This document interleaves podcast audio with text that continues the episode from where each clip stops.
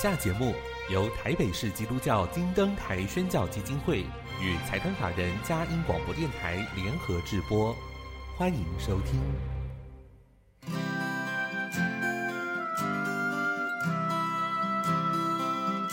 在现代紧凑的生活节奏里，以爱建立和谐的家庭生活，以喜乐专业的态度投入服务。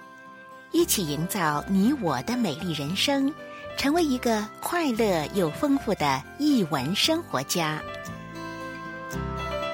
译文生活家，本节目是由林森南路礼拜堂社团法人中华民国合家欢协会、佳音广播电台联合制作，欧灵静主持。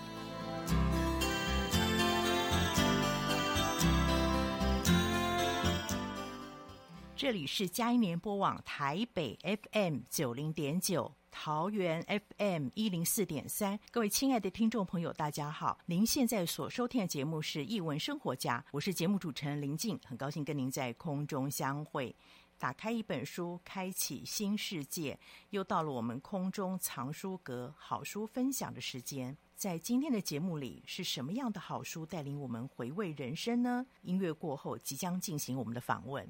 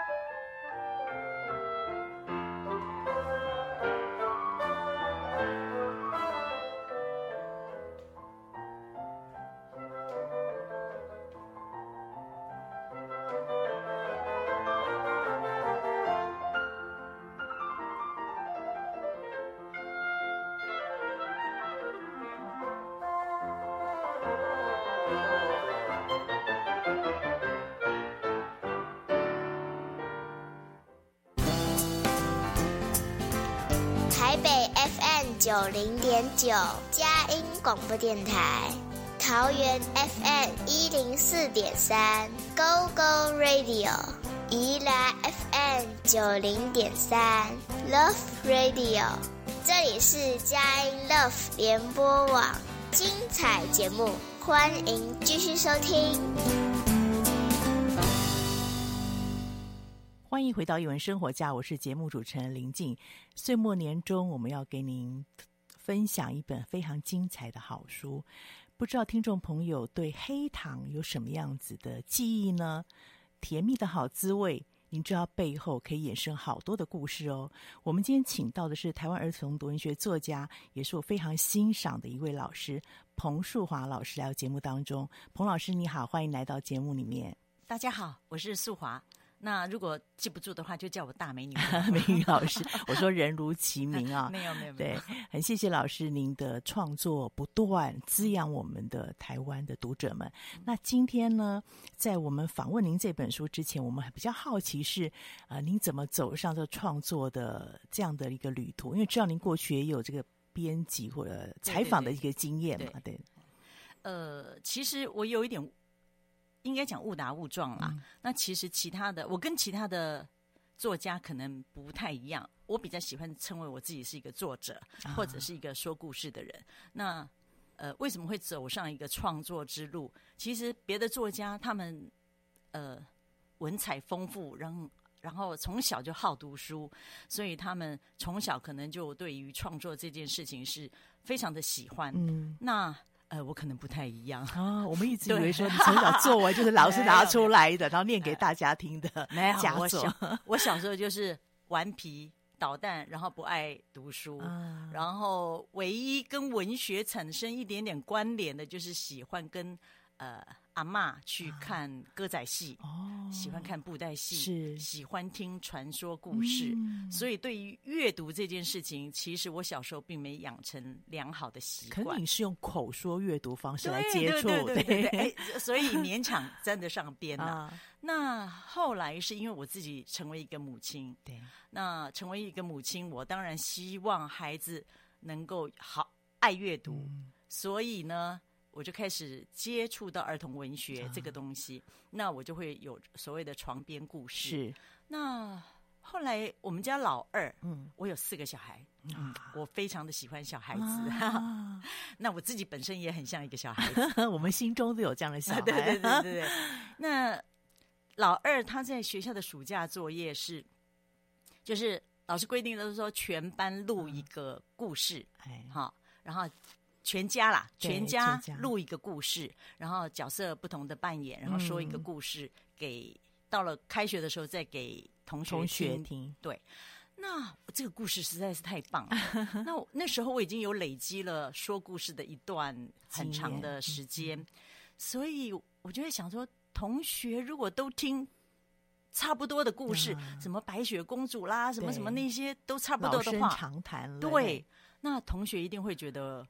无趣，很无趣、无聊，嗯、想睡觉，嗯、甚至会批评这样。嗯、那我就想说，哎，那我们自己来写一个故事好了。嗯、所以我就写了一个故事，然后全家录一段音，啊、然后给同学听。嗯、那那个时候还是卡带的啊，啊，你就知道很早很早。对，这个就不小心暴露出我的 年纪。我我对孩子也差不多是那个年代了。好，那结果回来，我当然非常的。紧张啊！我就问我女儿说：“哎，怎么样？”同学就说：“哎呀，好好听啊！”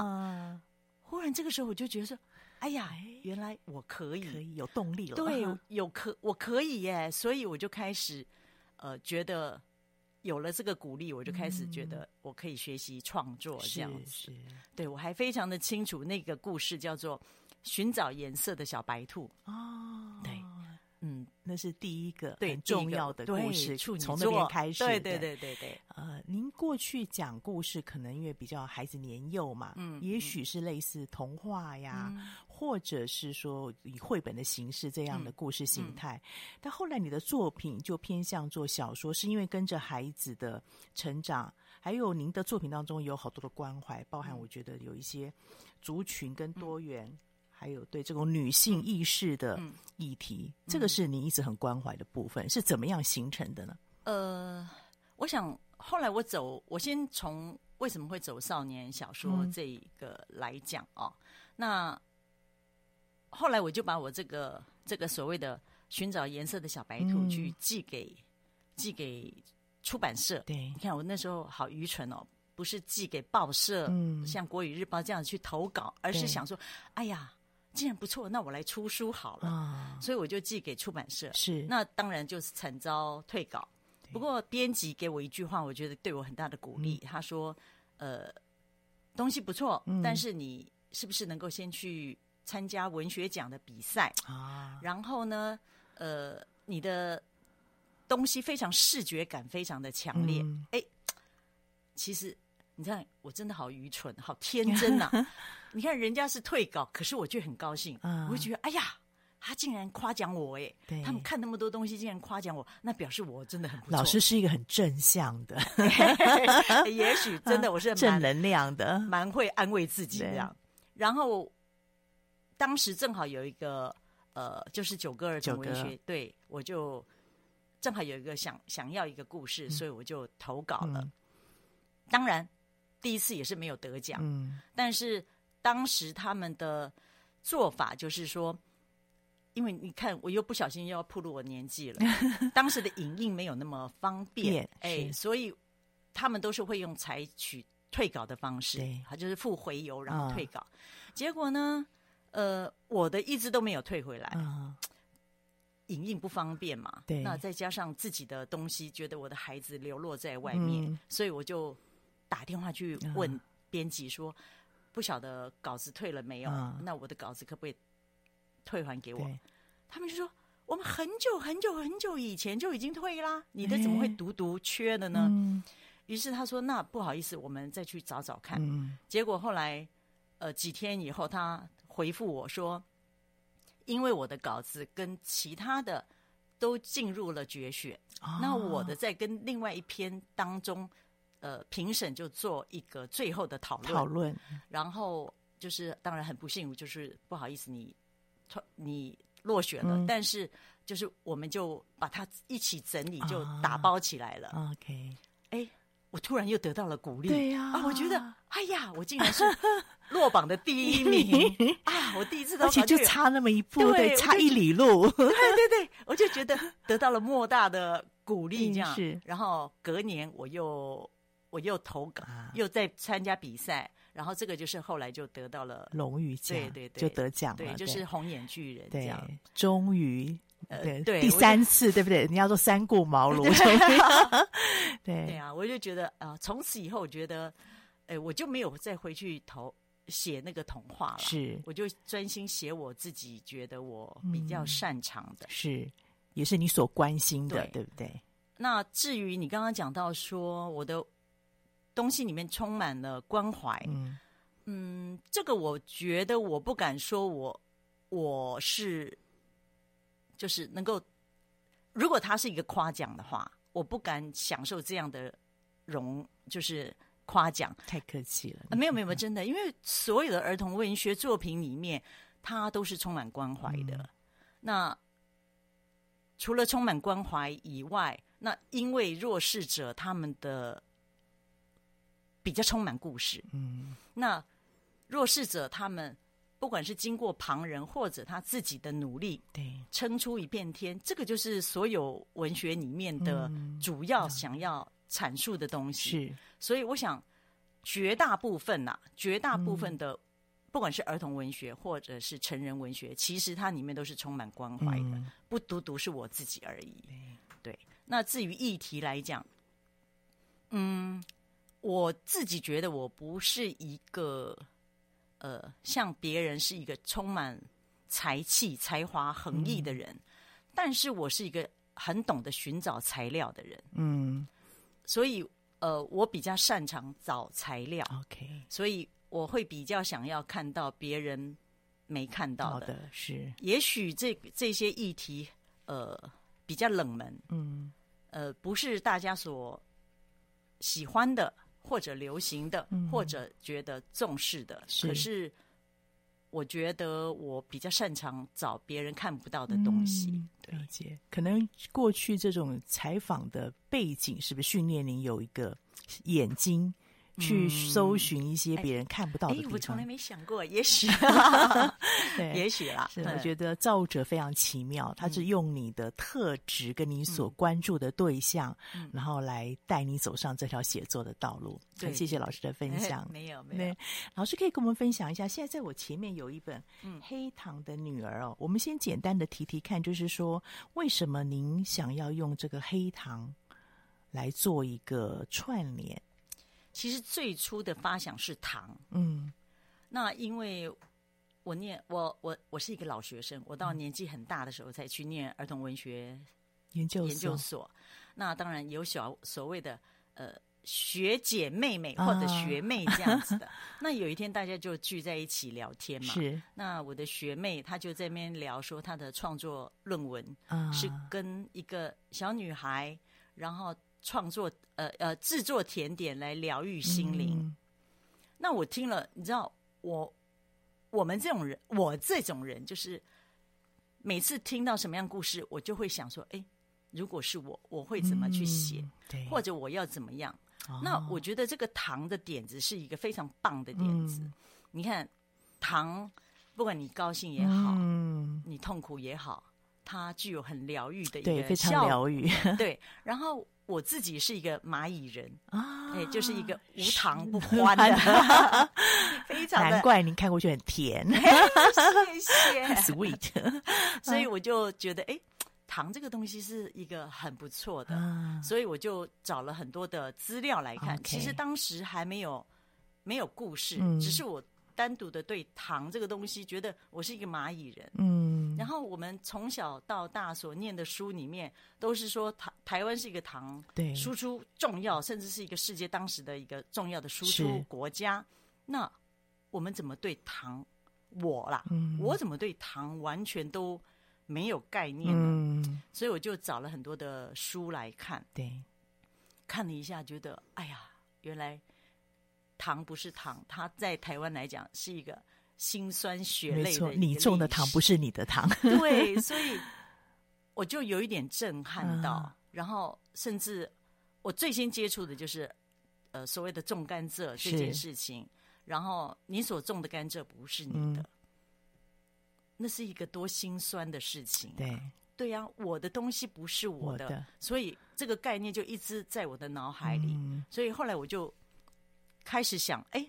我要用糖来创作一个故事，嗯，可是这个时候糖已经不是糖，对，所以我就想，嗯，它应该转换成黑糖，嗯，那黑糖它不，它对我们现在来讲是一个滋补的东西，对，其实历史何尝不是？是。好，那先不要讲历史，它它是不是一个滋补的？那我们从前面来讲，它是一个最初榨的第一个东西，嗯，一个糖的一个。成品，嗯，那所以我们也可以感觉到它是一个最原始、最没有任何的加工、精致的一个天然的、天然的一个，也不能讲完全天然，对，就是一个粗榨的一个地道的产品。那再加上它带着焦黑为苦，嗯，所以我就觉得说，哎呀，它。应该是我要创作的一个主线。很谢谢老师，让我们知道你那个创作的主线是从哪里由来的。从你搜寻的资料当中，对糖有一个新的认识，然后开始发展。那老师的创作脉络到底怎么样？从黑糖这样的发展下来，我们先进一段音乐，待会呢，请老师继续来为我们做分享。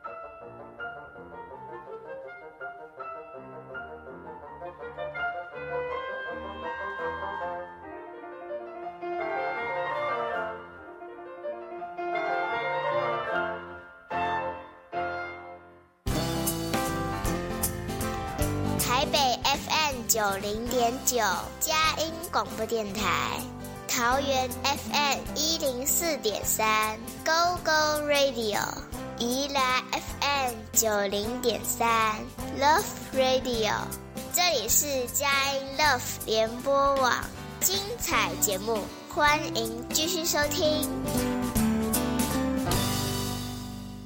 欢迎回到《有人生活家》，我是节目主持人林静。今天非常荣幸邀请到台湾儿童文学作家彭素华老师，带着他的黑糖的女儿来到节目分享。老师刚才分享了他怎么样从所搜集的资料当中，对糖有一个特别的概念跟思考。你所种的。甘蔗，因为糖从刚甘蔗来的，不是你的糖哈，所以可以请老师继续分享。呃，你这个黑糖女儿当中，这个黑糖 keywords 这个概念怎么样衍生？然后你的写作脉络，把它分成三段，有三个段落的一个截取。对年代的截取，我们也很好奇，说，呃，是因为事件的关系吗？为什么会有这个三个年代？可以跟我们做一点分享。嗯，其实。呃，我我谈这个之前，我要先谈一个想法，就是说，嗯、呃，我们曾经看过一本书或一个影集，叫做《你的孩子不是你的》啊。那因为这个概念一直在我的脑海里。嗯、那当我看到这个糖的历史的时候，我就衍生另外一个，就是我的不是我的。嗯，你的孩子不是你的孩子，是告诉人家所有的家长，或者是我们要尊重孩子作为一个做人的主体性。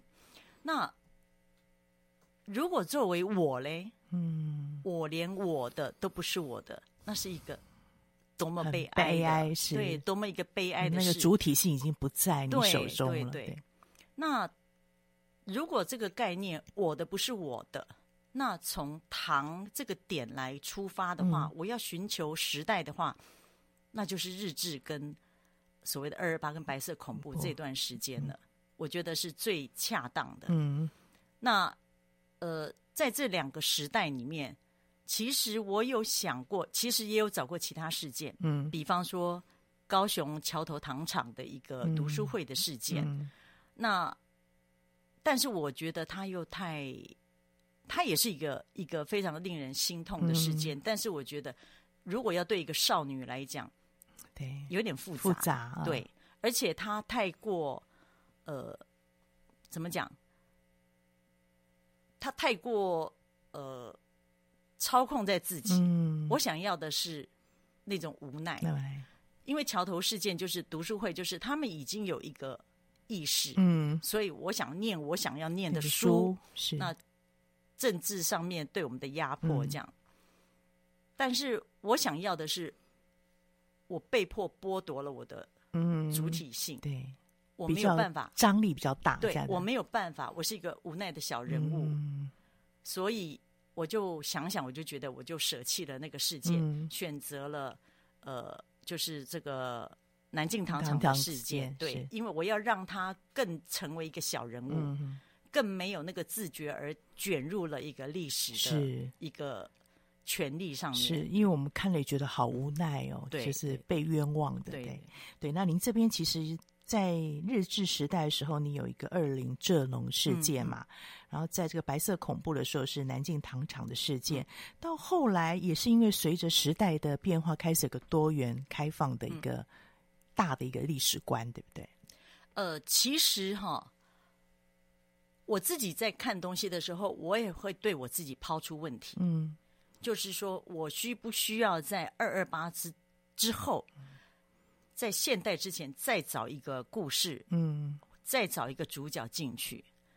我想了很久，觉得，因为我想其他的读者，我如果我自己都会对我自己抛出这样的问题，那我想别的读者已经也会抛出这样的问题：嗯、为什么中间空了这么久？是，但是我看我自己想了一下，我觉得这样子刚刚好。嗯，为什么刚刚好？是因为这个年代本来就是一个晋升的时代啊。它是一个无声的，无声的，它是一个无声，大家都不能够发出声音。嗯，于是我就把这段时间想一想，我觉得我应该要让它中空，嗯，让它空下来，嗯，让别人去思考，让读者他会不会思考不知道，嗯，但是我自己会有这样的想法，我相信别人也会有一个这样想法。是，为什么他们中间空了这么久，对，那我就是刻意要营造一个中空的时间，嗯、是。那中空的时间正好也符合前面的个性，嗯，比方说阿莲跟那个秀秀枝，他为什么要把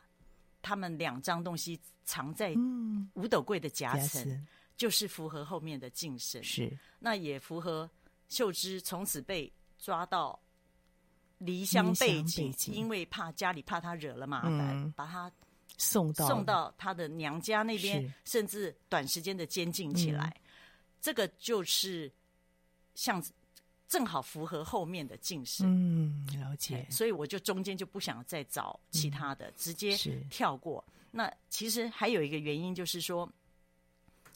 因为其实，呃，作为一个作者，一定要很多东西细节都要符合嘛，所以我就不断的逻辑，对，而且要它衔接时间的衔接要衔接得上，所以我就不断的在计算数学啊。比方说，阿莲现在几岁？好，几年以后他几岁？他的孩子可能几岁？那几岁生小孩到底合不合理？嗯好，那计算了以后呢？那我就想说，如果我后面要创作一个这样的小女孩。像那个那个易杰这样子的，对，易杰跟雅诗这样的女孩，那么一定要空两代，嗯，因为前面如果往前的话，我们的那个外配的对时间还没开放，开放对，所以嗯，那就要空两代，哦，所以就在不断的计算数字这样子，对，所以这个前置作业也花了很多的时间，对，对，对，对，对不对？包含您在。看这些史料的时候，啊，其实您这边也非常诚实的，也非常认真、负责任的告诉大家，呃，是从什么事件开始。嗯、可是有些东西是虚构的，嗯、在实跟虚当中，怎么样让它串联到觉得，哎呀，好像一体性？这个部分可以跟大家分享。呃，比方说像二零这件事情好了，嗯、我们先从阿莲的二零事件，嗯、那当然他就很多的，呃，就是说。找史料，包含来砍甘蔗的那个所长是谁？嗯、他们在哪一个地方砍？那他在哪一个地方砍的时候，其实是有历史上是有写的。嗯、发生争执的场景是在哪里？嗯、但是因为我不能够胡乱诌，对，所以我就故意完全没有讲那个。阿莲他所处的村庄是哪一个村庄？嗯、就是让他模糊的带过，免得误导了小孩子或者其他阅读者历史上的精确度。那再比方说，呃，那个南靖糖厂的其实是五个受害者。对，这边对，那我就虚构了六个。嗯，那当然我我一定要告诉人家说，这个第六个 不，这是非常负责任的。对，那但是名字上面我就把。三个，三个那个受害者、罹难者的名字，把它凑起来啊！嗯、所以我也想要告诉人家说，这个第六第六个虽然是虚构的，嗯、可是他们却是这五个人的影子。对，所以我也其实我一直觉得说，阿莲跟跟秀芝，他们虽然是我虚构的，嗯，但是我相信，只是历史没有记载，对，因为。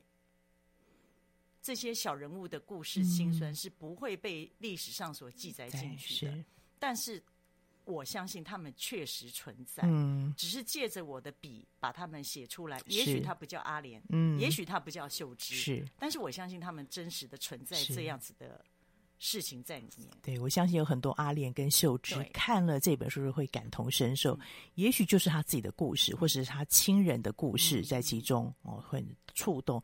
包含我自己，虽然没有在那场景当中，我也觉得我的心好像也是被摸着，嗯、被感受到他们当时那种无奈、那种悲绝啊。嗯、然后到了这个后面第三个部分提到，就是这种多元开放外配进来，嗯、这是不是回到您一直很关心少年的这个主题呢？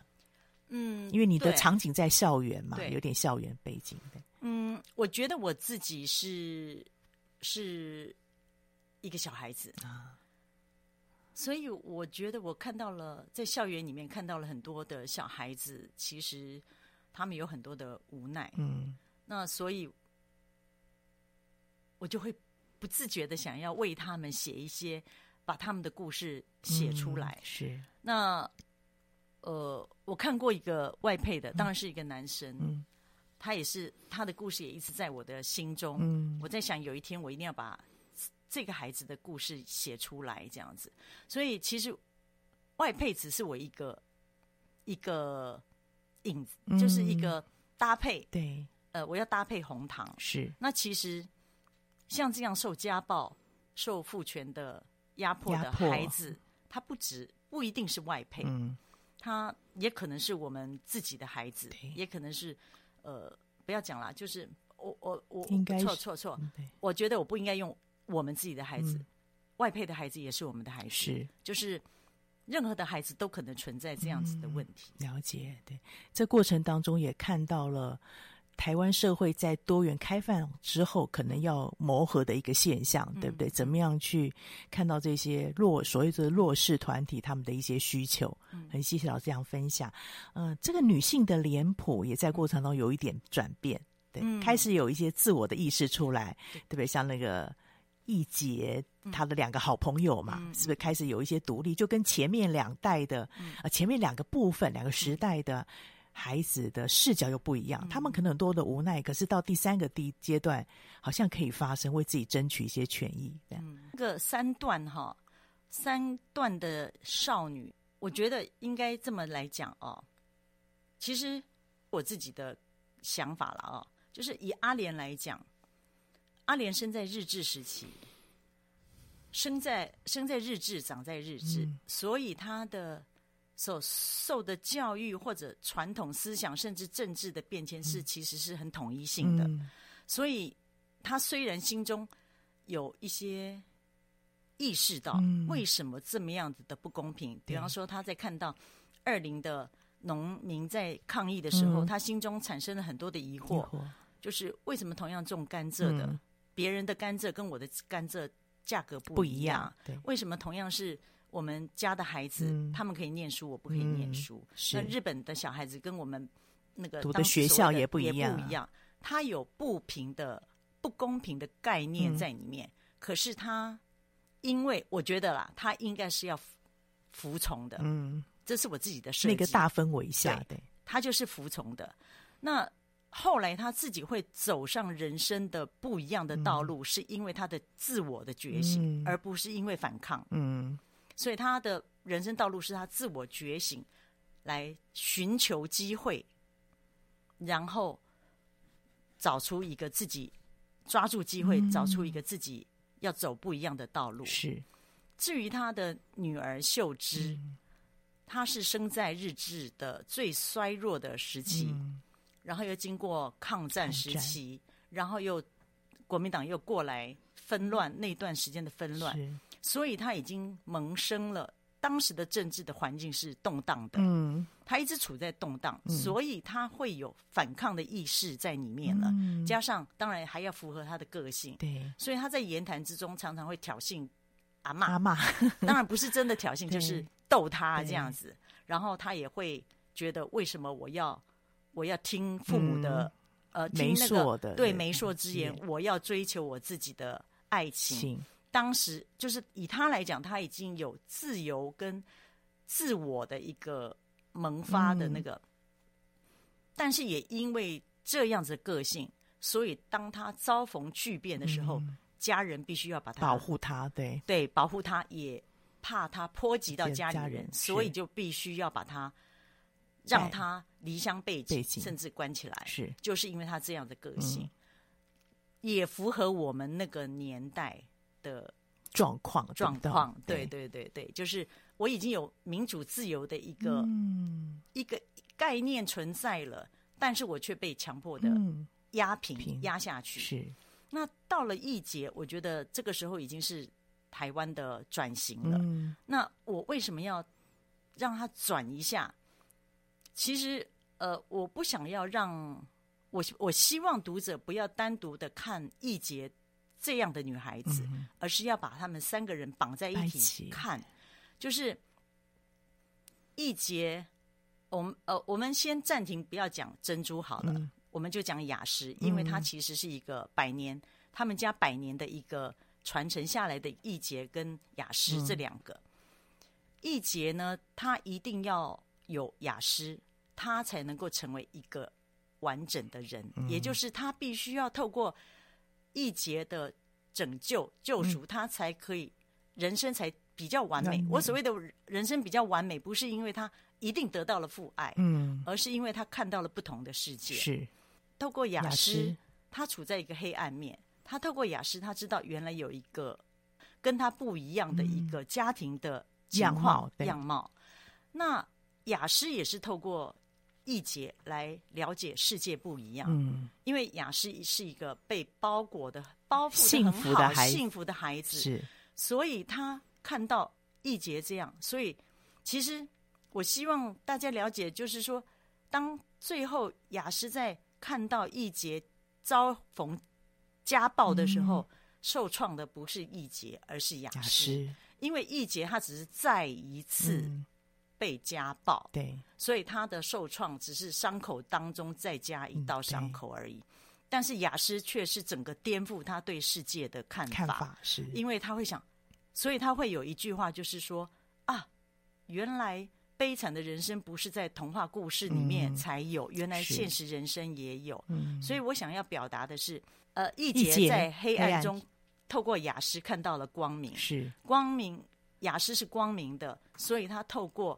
义杰看到了黑暗，他们两个合起来才是真正的世界。世界，因为世界并不完美。对，那呃，还有就是，当然，呃，我在编辑在跟我在讨论的时候，他有讲到说最后一段，一杰拥抱雅诗的爸爸。对，他说这样有点奇怪，是不是他应该拥抱他妈妈？嗯，我说这段其实我很坚持，因为。他透过拥抱爸爸，爸爸是他一个梦想，是父爱是一个梦想。他拥抱易杰的呃雅诗的妈妈就意义不大。不大，他拥抱雅诗的爸爸，代表他对一个父爱的渴望。渴望，对。而雅诗跟他的爸爸愿意拥抱易杰，也就是。正式的让他加入了这个一个正式的接纳，对对对，对，虽然是不是真的家人，嗯、但是也是一个外围分子。是这样，我觉得老师的寓意都好深哦，很谢谢老师这样很仔细的分享，让我们知道说您的整个写作脉络是怎么样让这两个族群相互的融合在一起，嗯、那也是我们很需要的。嗯、那也知道这里面还有很多的寓意在里面，还有很多的隐喻跟代表物。嗯、我们先进一段音乐，让老师喝口水，待会请老师再来精彩的分享。我们先进一段音乐。北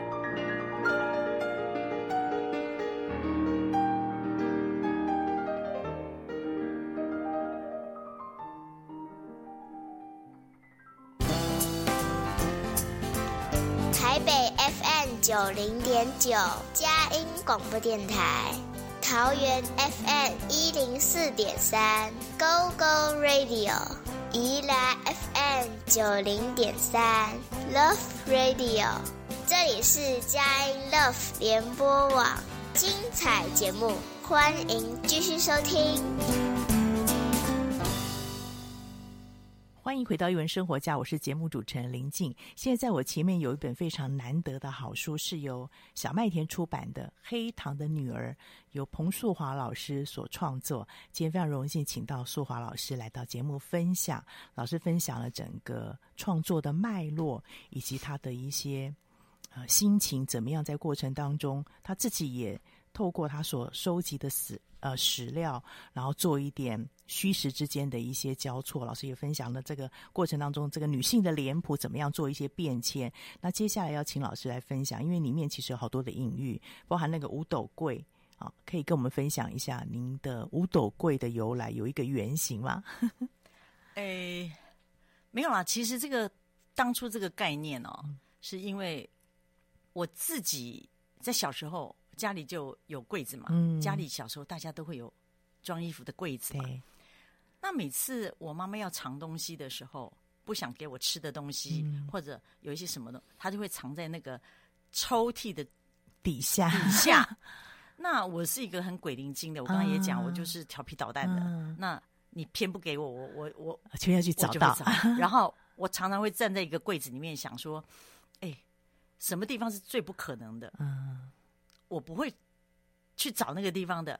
那我就应该从这个地方出发，嗯，所以每次我妈妈都斗不过我，都会被我找到。啊、那后来等到我长大了以后，嗯、自己了有的自己的家，那我们通常都不会再去买这样东西，就会用装潢来定制。对可是很奇怪耶，我觉得可能是小时候这样的概念，所以我就会坚持在抽屉下面做一个夹层。啊、嗯，其实。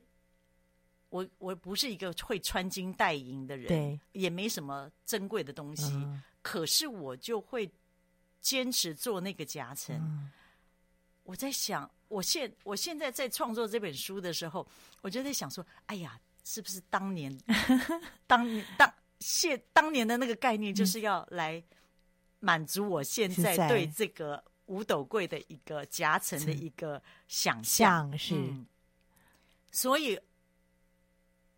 当我想要藏东西的时候，哎，我就想到了，就是我在创作这本书的时候，就说，假设我要藏这个这个药单跟这个食谱的时候，嗯、我要藏在哪？哎，我自然而然就浮起了这个五斗柜。嗯、那再加上五斗柜，我觉得它是一个属于女人的东西，它是一个嫁妆。是，那嫁妆是什么？就是。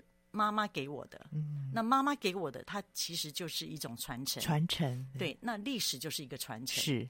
也许历史来讲，我们用英文来看，它其实是男人的故事，是。那我觉得，那女人的故事呢？嗯，那再加上五斗柜是一层一层的，对，它一层一层的，其实就像历史一样，嗯，那就像一个历史是很多事件。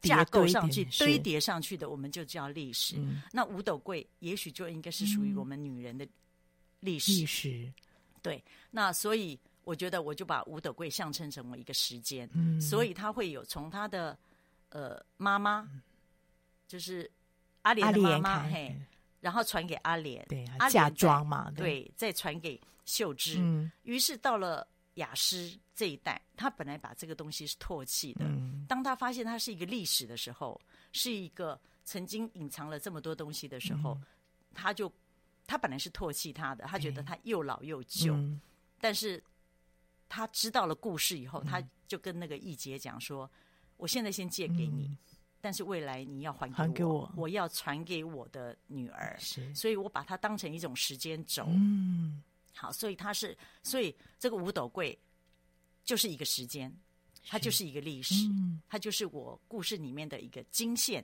嗯、好，那黑糖呢？它是一个纬纬度。嗯、好，那里面就是黑糖，就是里面的很多的事件。对当然，其实它也是一个，其实也是一个历史啦。嗯、好，因为我觉得糖的历史就是代表我们台湾的历史，是中间充满了喜怒哀乐在里面。嗯、好，那黑糖，呃，我我在序里面有讲说，因为我觉得除了它是一个台湾的历史以外，我还觉得在我们女孩子的人生里面，最甜美的时候就是少女的时候。嗯、那事实上，这是我们的观念。对，可是，在过去。过去的少女不一定是甜美的，是。那他们就像我所讲的，他们也许是我虚构的人物，嗯、但是他们是真实的存在，嗯、所以他们不见得是甜美的。对。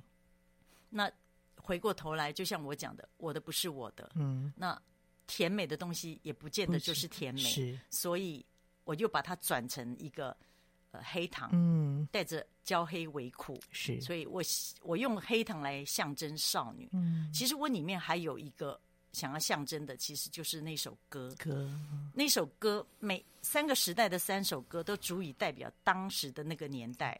就像甘蔗，他的、嗯、他们的抗争。对，好，还有那个望你早归。嗯，望你早归虽然是讲日治时期，呃，那个还就是很多被征调成为军夫以后，然后回不了我们台湾，台湾然后他们的妻子、他们的爱人所唱的一首歌。嗯、事实上。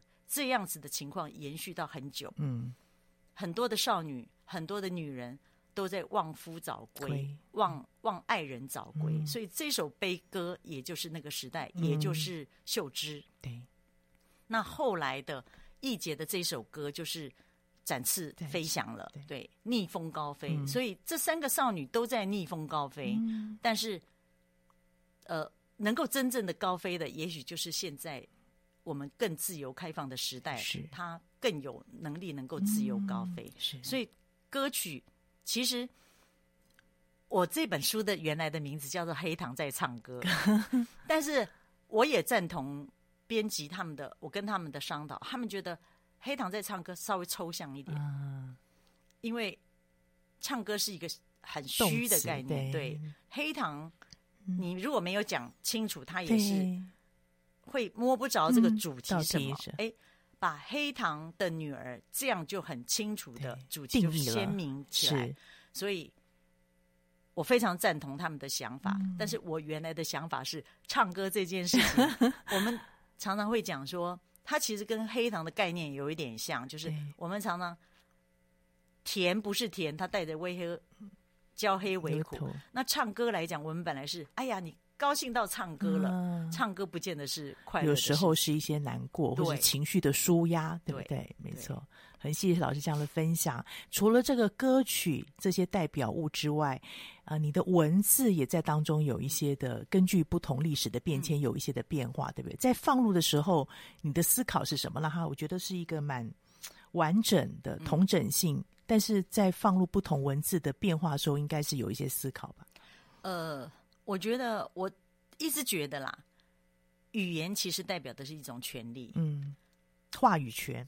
不只是话语 权，而是越弱势者越要越要学习别人的语言，语言，所以语言其实是一个统治的一个象征，嗯，就像我们以前有所谓的国语运动，压压早期不能够说台语，台语，它不只是一个话语权，嗯、它是一个统治的一个统治的一个。不只是一个工具，嗯、就是，嗯，我讲不清楚了啊。嗯、总而言之，我觉得它是一个权力的象征。嗯、那所以，在台湾来讲，从过去到现在，语言是一个非常非常呃值得探讨的一个问题，嗯、因为它一直有不同的语言存在。嗯、那到现在，我们的本土语要小孩子要教本土语，也是一样，对于一个权力的一个。一个想要恢复、恢复的、哎、恢复的，那所以语言来讲，既然这个是一个历，我们不，我不把它讲成是一个历史小说，嗯、但是它有很多的历史元素。那既然有很多的历史元素在里面，嗯、语言就是一定要用在里面的。是，所以语言才能够让人家有身历其境的被压迫、嗯、或者压迫别人的那种感受。嗯、是，所以。在阿莲的里面，我就用了日语。日语，那日语，所以当然了，因为我不是一个语言天才，嗯、所以我就要靠问很多的亲朋好友、哦、啊，甚至问那个谷歌大神啊、哦。然后我也我要用它，但是我知道我自己的弱点，嗯，我不能够用很多，多。因为用很多就会出错，嗯，所以我就用简单的象征几句句来代表他们的权益，这样子。然后包含包含。到了秀那个秀秀枝的时候，有外省的对，有外省的话，甚至里面还有夹杂日语。日语，比方说，那个阿莲在跟呃，不是阿莲的婆婆在跟她的那个、嗯、那个亲戚在讲话的时候，就会讲什么呃，宁桑、宁桑、后桑，哎，就是会夹杂一些，就是那个时代其实就是多那一辈的对，对。那到了现在，到了现在。那有妈妈的话，妈妈的话，嗯、所以这个小女孩易洁，她就应该要讲一些她妈妈的话，妈妈的话，所以她称她妈妈一定就要称一部，嗯，嘿，就是她母亲母亲的方言。那她的父权，她的爸爸就会告诉她说：“嗯、你不要叫我，你不要用印尼语，嗯、你要叫我爸爸。”爸爸，对，就是我想把语言象征成一种。权力象征，这样、嗯、教了我们更身临其境，嗯、对不对？那最后要请教老师，就是写完这本书之后，呃，读者有很多的回响，作者有什么样的期待呢？您自己？其实啊，这个很多人都会问我，我每次写一本书的时候，人家都会问我说：“你期待读者回馈什么，或者想法是什么？”嗯、其实完全没有哎、欸，嗯、我常常会。写完一本书，我就觉得这本书跟我没关系了。就是罗安巴特说的，让读者自己去发酵，对不对？所以我觉得，不管是好的或者坏的，嗯，你不管从哪一个面向去得到你的心得，那都是你的，跟我一点关系都没有。是。那当然，你愿意跟我分享，我很高兴。嗯，但是我觉得我对这个东西我尽力了。嗯，那。就像我照顾我四个孩子一样，嗯、我把你们拉拔长大，好坏你们自行负责吧。好，那 阶段性任务完成了。对对对，其实 我没有什么期待。那但是呢，不管是你喜欢这个主题或不喜欢这个主题，通通去买这本书来看。对，很鼓励大家，你看了之后。我觉得，不管是对我们曾经这个地图上发生的事情有一些认识，你感同身受，我觉得对很多东西有更多的珍惜。包括现在多元开放之后，很多不同的面向，觉得让我们心更开了。好像易杰跟诗雅一样，他们彼此看到不同的世界。本来这世界就是有光有黑暗，可是那就是我们生活很如实的一部分。很谢谢老师今天的分享，我们期待您新作品再来到我们节目分享。谢谢，谢谢各位听众，谢谢你今天收听我们首播在电台。过几天之后，你可以在我们嘉音联播网的下载区点选，就可以看到这个连接，或者 Podcast 上面都有，可以分享给您中南部是海内外的朋友。特别知道有一些海外的朋友在学繁体中文。黑糖的女儿是您很好的选择。再次谢谢你收听，欢迎下周同一时间再会。